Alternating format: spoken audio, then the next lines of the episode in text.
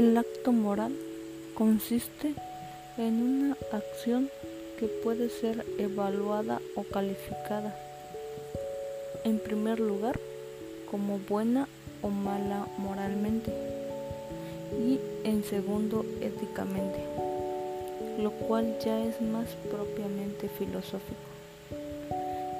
De lo anterior se desprende que es necesario estudiarlo desde el punto de vista filosófico, si es que quiere sustentarse una ética, lo cual equivale a salvaguardar la libertad humana.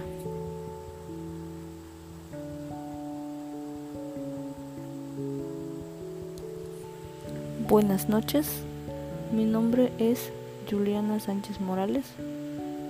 Actualmente estoy estudiando en la Universidad Interamericana para el Desarrollo en la licenciatura de Administración de Empresas, con sede en El Espinal, Oaxaca. De antemano, les agradezco la atención y el interés prestado a este trabajo. En este audio les explicaré el tema de la relación entre la voluntad y la libertad para comprender la estructura del acto voluntario libre.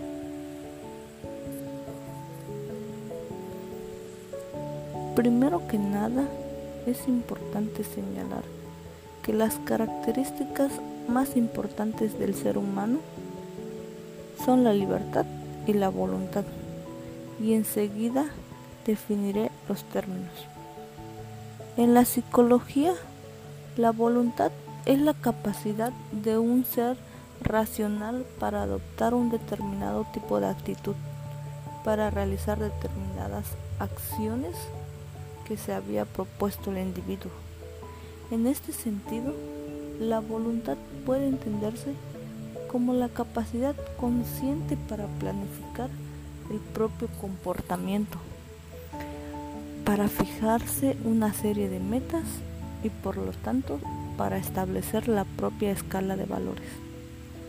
El objeto de análisis de la ética está orientado en el deber ser más que del ser, ya que esta ciencia centra su atención en los actos humanos conscientes y voluntarios de los individuos que afectan a otros. El acto humano se analiza a través de la voluntad y la libertad. Por tanto, el motivo es todo aquello que impulsa a alcanzar un fin como objetivo determinado y por acción consciente del fin a la anticipación ideal del resultado que pretende alcanzar. Esto convierte al acto humano o moral en un acto voluntario, un acto realizado en libertad en tanto la decisión de realizar un fin presupone su elección entre otros. El hombre tiene la capacidad racional y de valoración sobre las cosas y mediante estos juicios les designa valor. Aristóteles decía que el hombre tiene inteligencia pero también voluntad, por lo tanto es libre de tomar decisiones por sí mismo. Por lo tanto podemos decir que la libertad consiste en elegir y tomar decisiones respecto a nuestro ser y de las distintas circunstancias. Sin embargo, unido a este valor se suma la responsabilidad, que es asumir las consecuencias de la elección realizada libremente. El ejercicio de la libertad se encuentra condicionado por el contexto, ya sea familiar o social. El ser humano, al ser un ente biológico, está en continua lucha de elección entre la satisfacción personal y el bienestar de sus congéneres. Formar la voluntad es un proceso que se realiza a lo largo de la vida en un contexto de libertad. las formas de pensar en los individuos que integran esa sociedad y por lo tanto en las formas en las que se relacionan las personas deben hacer frente al modo de producción predominante y que influye en la producción material.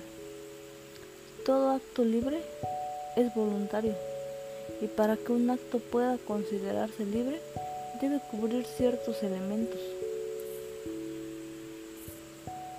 Pleno conocimiento o advertencia y pleno conocimiento o libertad.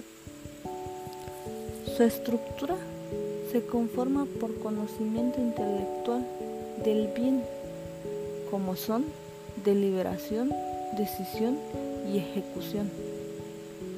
Las características que permean en las conductas presentes en los individuos de la sociedad neoliberal son la materialización, que no es otra cosa que la sociedad valora más a los individuos por el dinero que posee que por sus méritos. El hedonismo, que es el placer y la búsqueda de sensaciones nuevas y excitantes. Y por último, la insensatez, que es el deseo de obtener las cosas o logros de manera inmediata y sin esfuerzo. Una sociedad de consumo es cuando se percibe tener riqueza en lugar de prosperidad. La actitud social permisiva es a diferencia y falta de responsabilidad de los formadores. El trabajo para la conformación de la voluntad implica que el individuo sea crítico, como fomentar el ejercicio de la libertad tener un propósito en la vida. Se requiere de tiempo para poder desarrollar inteligencia y tomar decisiones asertivas en función de nuestras necesidades también para poder discernir y tomar decisiones correctas. También implica generar vínculos, vivir la libertad en tanto tomar decisiones cotidianas que manifiesten una confianza de otros para las personas y de la propia persona en sí misma. La libertad es la capacidad de elección, nada más importante para tomar decisiones trascendentales en nuestra vida.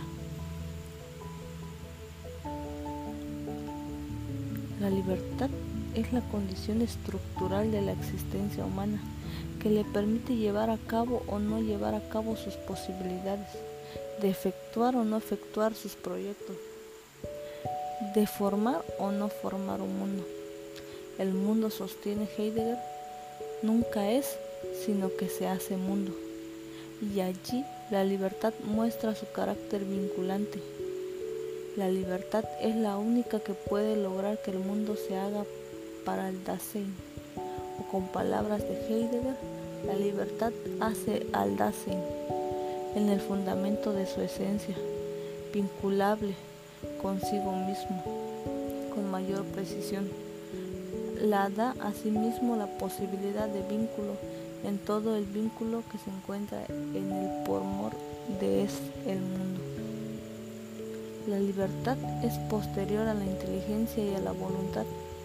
Radica en ellas, es decir, en el ser espiritual del hombre. Por lo tanto, la libertad ha de obedecer al modo de ser del propio hombre, siendo en él una fuerza de crecimiento y maduración en la en la verdad y la bondad.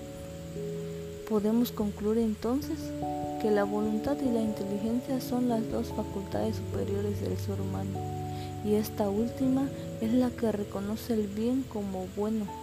Es la voluntad la que elige si desea alcanzarla, aunque muchas veces se equivoca adoptando actos malos desde su experiencia, ya que debemos recordar que la voluntad siempre deseará un bien.